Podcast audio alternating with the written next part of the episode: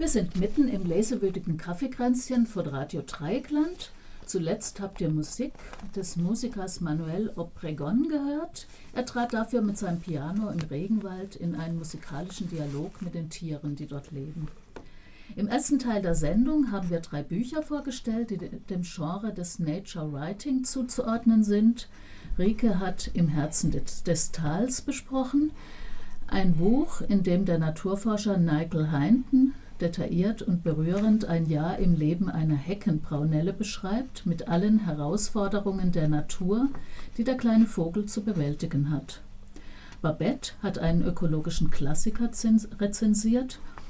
In Die Einsamkeit der Wüste beschreibt der Autor Edward Abbey seine Erfahrungen als Ranger in einem Nationalpark in den 50er Jahren. Das Buch ist Naturbeobachtung, Liebeserklärung an die Wildnis, Abenteuerroman und wütend polemische Kampfschrift. Noch älter ist das Buch, das Birgit uns vorgestellt hat. Das Haus am Rande der Welt stammt aus dem Jahr 1926. Geschrieben hat es Henry Besten. Er, lebt, er lebte ein Jahr zurückgezogen in einem kleinen Holzhaus an einem Kap an der Ostküste der USA. Poetisch und sinnlich beschreibt er die Kreisläufe und Kräfte der Natur und seine Begegnungen mit den Menschen, die an diesem einsamen Fleck Erde wohnen. Nun wollen wir im Gespräch die Bücher inhaltlich und literarisch weiter beleuchten. Ich gebe zu, als das Thema bei uns aufkam, hat es mich wenig gereizt. Was sollte interessant sein an literarischen Naturerkundungen? Aber so wie ich eure Beschreibungen jetzt gehört habe, wurde es ganz offensichtlich nicht langweilig beim Lesen. Mich würde noch mal genauer interessieren, wie das den Autoren gelingt wie und mit welchen literarischen Mitteln sie die Natur beschreiben und wie sie es schaffen, ihre Erfahrungen auch sinnlich erlebbar zu machen. Was hat den Reiz ausgemacht für euch von dem Buch, was ihr vorgestellt habt? Ja, Nigel Heinten beschreibt äh, sehr genau, was er beobachtet. Ich vermute dahinter sehr viel detaillierte Kenntnisse, die er sich angeeignet hat. Und wie er das beschreibt, also es gruselt ein, es berührt einen zugleich, das ist sehr zwiespältig. Also wenn man zum Beispiel liest, wie der Fuchs darauf lauert, dass das aus dem Nest gefallene Küken seinen letzten Atemzug macht, weil, es dann, weil er es dann fressen will, es letztlich aber dann doch nicht tut, weil er abgelenkt wurde, bleibt es eben liegen. Das ist nur ein Beispiel, wie er das Verhalten der Tiere, die er beobachtet, wie er das erklärt aus dem Verhalten der Tiere selbst. Und es werden sehr viele Gefühle angesprochen und das schafft er genau durch diese Art, wie er die Tiere beobachtet und es wiedergibt. Ähm, ich nehme an, er taucht aber jetzt nicht in Ich-Form auf. Ich vermute, Nein. bei den anderen beiden Büchern ist es so, dass die äh, Autoren auch in Ich-Form vorkommen, aber er hat eigentlich schon eine relativ außenstehende Position und so wie ich das verstanden habe, ist es einfach dadurch, dass er sehr genau beschreibt und beobachtet und schon auch aus dem, was er sieht, auch bestimmte ja, Ängste und Gefühle der Tiere im Grunde vermittelt. Ne? So verstehe genau, ich das. Genau, mhm. also er äh, erzählt nur, was er gesehen hat und das mhm. macht er unsentimental, sehr realistisch und andererseits sehr empathisch. Mhm. Ja, bei Ebbe ist es wahrscheinlich ein bisschen anders. Ne? Schreibt er in Ich-Form? Ja, er, ne? er, schreibt in Ich-Form. Mhm. Er beschreibt sehr genau, wo er sich all, überall aufgehalten hat und er beschreibt das so genau, die Landschaft, dass ich ihm folgen konnte. Ich war mit auf Reisen oder ich habe mit seine Tage geteilt, wenn die Sonne aufging oder äh, ja, oder wenn er die Tiere beschrieben hat. Aber die Tiere hat er nicht so empathisch beschrieben wie, wie, die, die wie die Natur. Wo er, er wurde auch sehr wütend, und zwar, wenn er empfand, dass, der ein, dass es einen Eingriff in die Natur gibt. Mhm. Zum Beispiel, er erlebte erst, den ersten, als die ähm, Naturparks erschlossen wurden. Das war ja ein kapitalistisches äh, Vorhaben, denn die Naturparks in, in Amerika sollten Geld abwerfen. Und was braucht man, damit es so ein Naturpark Naturpark Geld abwirft. Da braucht man Eintrittspreise von den Touristen. Und die amerikanischen Touristen, das sind keine großen Wanderer gewesen, sondern das sind in erster Linie Autofahrer mit großen Autos. Mhm. Also, und als dann der Edward Abbey beobachtete in seinem einsamen Schlupfwinkel, dass die ersten Landvermesser kamen, dann hat er sehr eindrücklich auch darüber geschrieben, was er wütend wurde, denn er wusste, was daraus folgt. Und er musste das dann auch erleben, als dann die ersten Autos wirklich in die letzte Ecke fahren konnten und die Leute, die Amerikaner noch nicht mehr aus dem Auto herausstiegen, sondern nur die Fenster runterließen und mal kurz guckten. Und wenn sie dann mal ausstiegen, dann waren das oft auch, ja, es waren manchmal auch wirklich dicke Menschen. Und dann hat er sich darüber in einer Art wütend ausgelassen, dass mir das dann irgendwann auch unangenehm wurde. Mhm. Ja, und das wurde dann ja auch von dieser Amy Irvine total kritisiert und mhm. gesagt hat, das ist nicht, wie wir wirklich die Bewegung hinter uns bekommen, um für den Erhalt unserer Wilderness zu kämpfen. Mhm. Aber die andere Seite, und das hast du ja auch über deine Zitate schön beschrieben, ist ja schon ähm, dieses sehr, sehr genaue und anschauliche Beschreiben. Da hat er ja diesen, diese Winde beschrieben und so weiter. Ne? Also, weil du jetzt auch unterschieden hast, die Tiere und die Natur. Natur meinst du dann in dem Fall die Landschaft vor allem, oder? Verstehe ich so? Ja, die Landschaft und die Winde ja. oder das Wetter. Ja. Und gleichzeitig hast du ja diese, diese Insekten auch als, als ein Beispiel, ne? wo dann ja klar ist, das ist ja nicht nur das sind ja auch Gefahren, ne, die, die in der Natur natürlich stecken. Ja. Ja, wie ist das denn im Haus am Rande des, der Welt? Auch da war ja sehr anschaulich äh, dein Zitat. Ja, ähm, ich äh, beantworte das nochmal mit einem Zitat, um euch ein bisschen zu erklären, wie er praktisch die Natur beschreibt. Mhm. Der Klang der Brandung in den herbstlichen Dünen erkennt weder Anfang noch Ende. Es ist der Klang unaufhörlichen Auffüllens, endlosen Heranrollens und Sammelns, ewiger Abfolge von Vollendung und Verfall, steter Fortpflanzung und stetem Tod. Ich habe versucht, die Gesetzmäßigkeiten und Bestandteile dieses Klangs zu ergründen. Also so schreibt er. Jetzt kommt ein ganzes Kapitel, wo er die Brandung seziert. Erst interpretiert er sie oder schreibt sein Erleben oder seine Gedanken. Dann seziert er und zwar Welle für Welle und die Brandung in der Nacht und die Brandung bei Wind und die Brandung. Also ganz genau. Und ähm, gleichzeitig ähm, beschreibt er dann zum Schluss wieder, dass er die Erde als Organismus sieht und dass irgendein Pulsschlag der Erde sozusagen diese eine Welle, die er jetzt beschreibt, ausgelöst hat an irgendeinem Punkt der Welt. Also ähm, er kommt immer vom Detail dieser einen Welle, äh, kommt er auf das Große und Ganze. Ja, und ähm, ich glaube, das ist ihm auch wichtig. Und es ist oft so, dass er total poetisch, was weiß ich, über Leuchtkäferchen schreibt und dann aber ähm, erklärt mit lateinischen Namen und allem drum und dran, dass diese Leuchtkäferchen nur leuchten, weil sie von einer Bakterie befallen sind und nach dem Leuchten auch gleich sterben. Und das ist eigentlich alles ganz furchtbar, aber das ist für ihn ähm, das gehört alles zusammen. Das gehört für ihn mit zu dieser Poesie der Natur. Mhm.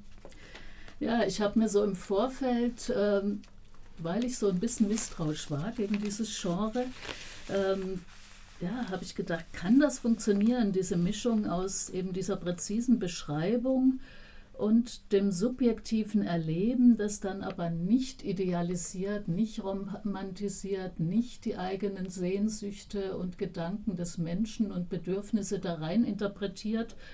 Und so wie ich das jetzt bei, bei ähm, Henry Besten so gehört habe aus den Zitaten, scheint mir das da tatsächlich recht gelungen zu sein, dass, dass, ähm, ja, dass er sich da schon mit seinen Gedanken einbringt, aber das nicht so ja, das eigene drüber stülpt. Oder wie, wie hast du das erlebt? Ja, ich muss sagen, ich habe echt sowas noch nie gelesen, tatsächlich. Mhm. Er schafft es eben, er, ähm, er interpretiert ja schon ab und zu was rein, wie in diese Brandung, die Fortpflanzung und Tod und so weiter. Ne? Aber er kann das eben, er macht das sehr gut so, finde ich, dass man erkennt, es sind jetzt seine Gedanken, die er hat und danach kommen die Fakten oder seine ganz exakten Beobachtungen. Und ich finde es, also ich fand seinen, ähm, seine Aussage für ein Verständnis der Natur ist Poesie so wichtig wie Wissenschaft. Mhm total interessant und genauso schreibt er auch. Wissenschaft für, ist für ihn ganz zentral und die Poesie widerspricht der Wissenschaft nicht, sondern ähm, sie ist für ihn aber eine unbedingt wichtige Form der Betrachtung der Natur, weil nur wenn man es sozusagen an sich rankommen lässt, kann man vielleicht die Natur auch mit Respekt oder, oder sich selbst als Teil der Natur auch betrachten. Mhm.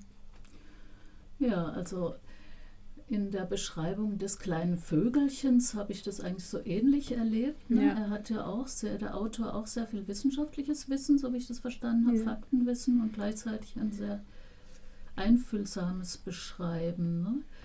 Ähm, gleichzeitig hast du, glaube ich, in deiner Besprechung gesagt, dass auch ähm, viel Liebe zum Beispiel beschrieben wird da, da war dann für mich so ein Moment, wo ich dachte, kann ein Tier lieben? also ist das jetzt, äh, also äh, äh, ist das jetzt wieder so ein Beispiel, wo eigentlich der Mensch seins auch reinsieht? Oder tut ein Vogel eben das, was ja, seine Natur ihm gibt? Ne? So. Ich denke schon, dass es äh, sehr naturbezogen ist und auch äh, wenn ich da von Liebe gesprochen habe, es wird natürlich sehr ausführlich geschildert, wie die beiden Vögel sich zur Paarung finden auch. Mhm. Und das ist eigentlich auch sehr unsentimental. Mhm. Also das ist jetzt nicht irgendwie romantisch, wie wir das mit mhm. unseren Augen sehen würden, sondern mhm. das ist sehr realistisch. Sie wollen sich vermehren mhm. und äh, beide haben den Wunsch und es ist jetzt die Zeit danach und dann passiert es eben und das mhm. wird sehr genau beschrieben. Und das hört sich jetzt bei mir vielleicht romantisch an, aber das ist mhm. nicht so beschrieben. Mhm. Aber man fühlt mit ihnen, wie sie das jetzt bewerkstelligen. Mhm. Das ist unglaublich spannend auch beschrieben, ob ihnen das gelingt und ob sie auch wirklich zusammenbleiben. Ja. Mit dem ersten Partner ist sie nicht zusammengeblieben. Da mhm. hatte sie ja auch zwei Missgeschicke mit, mhm. dem, mit dem Nest. Ja. ja und das wird ja auch deutlich, ja. dass das, äh, diese ganzen Gefahren sind ja Teil ja. des Lebens dieser Vögel und der Natur. Ne? Das, das wird ja nicht hinterm Berg gehalten. Ja, wie ist es bei Abbey? Der, ähm also du hast es ja schon so beschrieben, dass er auch sehr ähm, sein eigenes politisches Statement mit reinnimmt ne? und seine, seine Wut ein Stück weit, äh, sehr viel Zivilisationskritik auch übt. Ähm, ja, reflektiert er sich selbst da drin auch in seiner Rolle ähm, oder auch, ja, er ist ja Teil dieses Systems im Grunde, ne? also als Ranger für diesen Nationalpark. Oder gibt es da so die Zivilisation und die Natur und er ist da irgendwo, ich weiß nicht wo, im Niemandsland? Also ich habe ihn nicht gelesen und nicht erlebt als mhm. jemand, der sich selbst reflektiert. Mhm oder sehr wenig ist. Mhm. Also da war zum Beispiel, was mich auch total gewundert hatte, er, er ist total mit sich zu, zufrieden, wenn er in dieser Einsamkeit der Natur sich aufhalten kann und auch aufgehen kann mhm. in dieser Natur mit dem, mit dem Wetter auch. Das ist das, was ihn erfüllt hat. Mhm. Und andere Menschen haben ihn gestört. Selbst sein eigener Bruder, Bruder, das habe ich dann irgendwann mal erstaunt gelesen, sein eigener Bruder war auch Ranger in diesem Nationalpark. Und sie mussten mal gemeinsam aufziehen, losziehen, nicht aufziehen, sondern losziehen, um einen abgestürzten Touristen zu suchen. Das machen sie dann so als, als Vogelkenner, dass sie schauen, in die Luft schauen, wo sind die Geier. Und sie haben ihn auch gefunden und haben ihn dann auch dort fort, also fortgebracht, diesen toten Touristen. Aber anschließend hat er sich sofort von seinem Bruder getrennt, hat mit dem nicht darüber geredet oder so. So, so schreibt er das dann auch, nicht? Und ich habe mich irgendwie darüber gewundert, mhm. wie, wie man so viel Einsamkeit ohne menschliche Berührung und auch menschliche Auseinandersetzung über das, was dort passiert, wie man, wie man, das, äh, wie man das gut finden kann. Nicht? Aber er war sehr mitfühlend, zum Beispiel als er Cowboy war, was das Schicksal der Cowboys wieder äh, anging. Da war er sehr mitfühlend, was ihre ökonomische Lage anging. Und er war auch sehr böse über die zynischen Unternehmer, die diese Menschen, die Indianer oder auch Mexikaner haben da auch eine Rolle gespielt, in diese Lage brachten, dass sie noch nicht mehr, mehr richtig ihre Familien durchbringen konnten. Also von daher, das fand ich gut.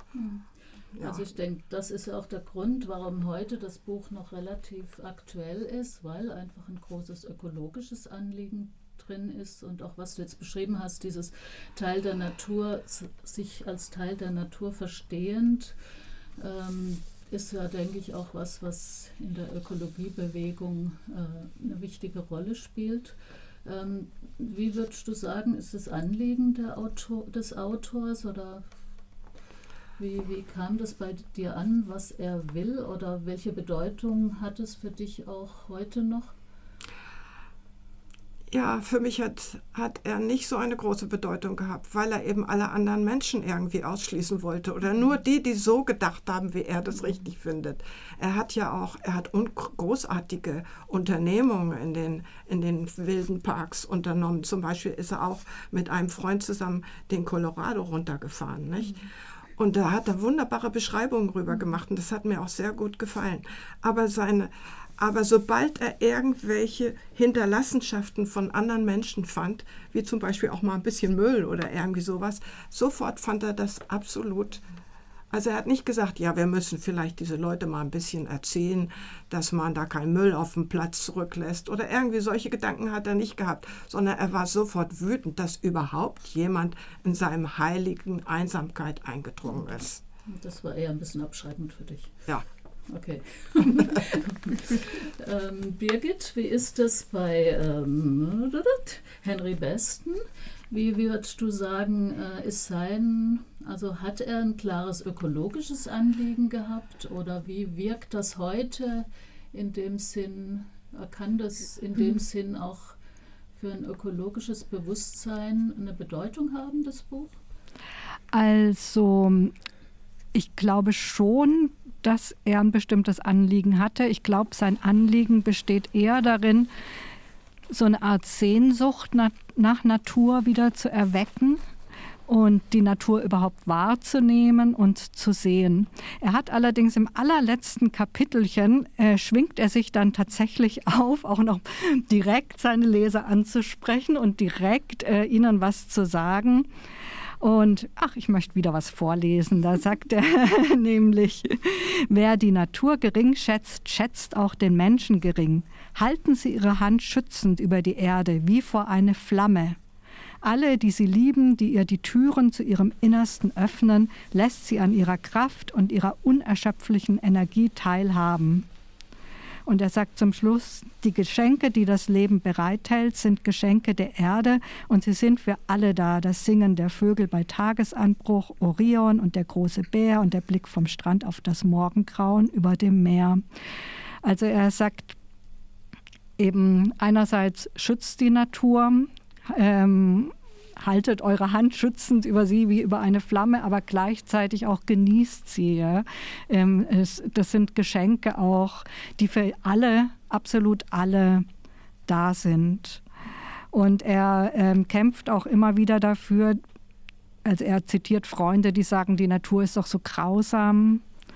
Und er sagt immer wieder, die Natur folgt ihrem eigenen Rhythmus und auch ihrer eigenen Ethik. Mhm. Mhm. Ja, schon auch sehr philosophische Gedanken mit drin. Ne? Absolut, ja. ja. Also was mir dazu auch noch so einfiel, ähm, jetzt auch im Hinblick auf Naturwissenschaft und diese Art von Naturbetrachtung, dass ich so den Eindruck habe, das Nature Writing will auch ein Stück weit das, was die Wissenschaft quasi verändert hat, nämlich so die Entzauberung der Welt wieder ein Stück zurückholen, diesen Zauber, den die Natur auch hat. Also dieses, ja. ähm, mhm. also die Naturwissenschaft will erklären äh, und objektivieren und dass es auch ein bisschen darum geht, ja, den Zauber wieder spürbar und erlebbar zu machen. Also für, so für Besten ist das auf jeden mhm. Fall so. Ja, der äh, mhm. spricht immer wieder auch vom Mysterium, obwohl er wissenschaftlich so genau immer wieder ist. Und er, er spricht zum Beispiel auch davon, dass wir den Blick für die Poesie der Nacht ähm, verloren haben, weil wir einfach immer gern hell haben und immer mhm. gern alles schön ausgeleuchtet haben und so. Also solche mit solchen Sachen versucht er irgendwie diesen Zauber, wie du es genannt hast, wieder herzuholen. Ja. Ja, und äh, Nigel Heinten ähm, im Herzen des Tals, wie würdest du da sagen, welche Bedeutung kann das Buch haben, um für ökologische Themen zu sensibilisieren? Also er wollte mit Sicherheit nicht impulsgebend sein, das mhm. ist viel zu, zu hoch gegriffen. Also was bei mir hängen geblieben ist, ist, dass es ein sanfter Anstoß war, überhaupt mal wieder auf die Natur zu achten und sie mal wieder so im Detail auch zu beobachten oder wahrzunehmen. Und wenn man bedenkt, dass Nigel Heinten vielleicht für Jugendliche geschrieben hat, dann finde ich, ist das schon ganz schön viel, wenn, das, äh, wenn er das rüberbringen kann. Ja. Also ich war da eigentlich auch in der Form zufrieden. Es hat bei mir tatsächlich was ausgelöst. Also wie, wie diese Futterplätze auf der Farm ausgefallen sind, habe ich gedacht, das soll mir nicht passieren mit meinem Futterhäuschen. Mhm. Auch wenn ich verreise, möchte ich dafür sorgen, dass das im Winter gefüllt ist oder mhm. so. Das sind so ganz einfache kleine äh, Schritte, die einem irgendwie so näher gebracht werden, aber er macht das in keinster Weise belehrend oder mhm. irgendwie. Das nimmt man eben so mit, wenn man das Buch liest. Und man ist eigentlich fasziniert über die Zusammenhänge. So. Ja, ich, ich habe es ja nicht gelesen, aber ich stelle mir auch vor, dass es eine, eine, Du hast im Vorgespräch mal gesagt, es liest sich wie ein Krimi, was ja, ich ja erstaunlich ja, finde. Ja. Ähm, und gleichzeitig strahlt es für mich, wenn ich mir das vorstelle, ein Jahr so Vögel zu beobachten, eine Wahnsinnsruhe aus auch. Ne? Also, dass es ja auch so eine Qualität ist, wenn ich mich auf Natur einlasse, dass ich mich auch dass ich mir Zeit nehme, um diese Rhythmen, ja. diese, diese ja. Abläufe überhaupt zu sehen und zu verstehen. Ne? Also, also irgendwo habe ich gelesen, ich glaube, er war selber so fasziniert, irgendwo habe ich gelesen, dass er nach vielen Jahren selbst nochmal in das Tal gefahren ist ah. und geguckt hat, wie es jetzt dort aussieht. Also das fand ich auch sehr mhm. berührend, sowas. Ja, gibt es noch was, was ihr loswerden wollt? Unsere Zeit rast schon wieder. Dann jetzt sonst fange ich an mit dem Abmoderieren. ja, doch, ich hätte noch was zu sagen. Und zwar diese Gegenspielerin, Amy Irvine, die hat ja gesagt, die Wut, die der Abbott uns gezeigt hat, über die Umwelt, wie die, also die Wut über die Menschen, die das nicht richtig wahrnehmen, dass unsere Umwelt geschützt werden muss, die muss in Liebe verwandelt werden und es muss, in Zeit, es muss im Mittelpunkt gestellt werden, dass die Liebe zur Natur wichtig ist für alle, die darum kämpfen sollen und nicht die Wut. Mhm. Mhm. Gut, das ist doch ein gutes Stichwort noch. ja, also dann äh, sind wir jetzt ziemlich am Ende der Sendung. Wir haben ja drei Bücher vorgestellt aus dem Genre des Nature Writing. Wer angebissen hat, dem nennen wir jetzt nochmal alle drei Titel. Ja, äh, Im Herzen des Tals von Nigel Heinten. 1986 erschienen, dann übersetzt 1998 und 2001 in der Reihe Hansa erschienen. Kostet 22 Euro gebunden. Als Taschenbuch gibt es das billiger und hat zwischen 280 und 304 Seiten. Edward Abbey, Die Einsamkeit der Wüste aus dem Englischen von Dirk Höfer aus dem Jahre 1967. Erste Auflage Berlin 2016, kostet 32 Euro, 333 Seiten hat das Buch, wurde herausgegeben vom Mattes und Seitz Berlin Verlagsgesellschaft. Und das Haus am Rande der Welt von Henry Beston. Ähm, es ist 1926 im Amerika toskanischen äh, Original erschienen und 2018 zum ersten Mal ins Deutsche übersetzt worden von Rudolf Mast. Gönnt euch die leinengebundene Aufga Ausgabe des, äh, der Büchergilde Gutenberg, würde ich sagen. Ja, und nochmal zur Musik. Durch die Sendung begleitet hat uns eine CD von Manuel Obregon mit dem Titel Symbiosis Piano i Bosque Tropical Jovioso. Vielen Dank an die Birgit, die neben ihrer Buchvorstellung tapfer noch die Technik geschoben hat Unsere nächste Sendung könnt ihr live am 10. Februar sehen, hören. Wir werden drei Romane zum Thema Doppelgängerinnen vorstellen. Bis dahin wünschen wir ein gutes Durchkommen durch den Pandemie, Pandemiewinter. Natur genießen hilft, finde ich. Ihr habt jetzt zwei Alternativen. Erlebt sie live oder erlest sie euch im warmen Sessel. Und damit sagen wir Tschüss. Tschüss. Tschüss.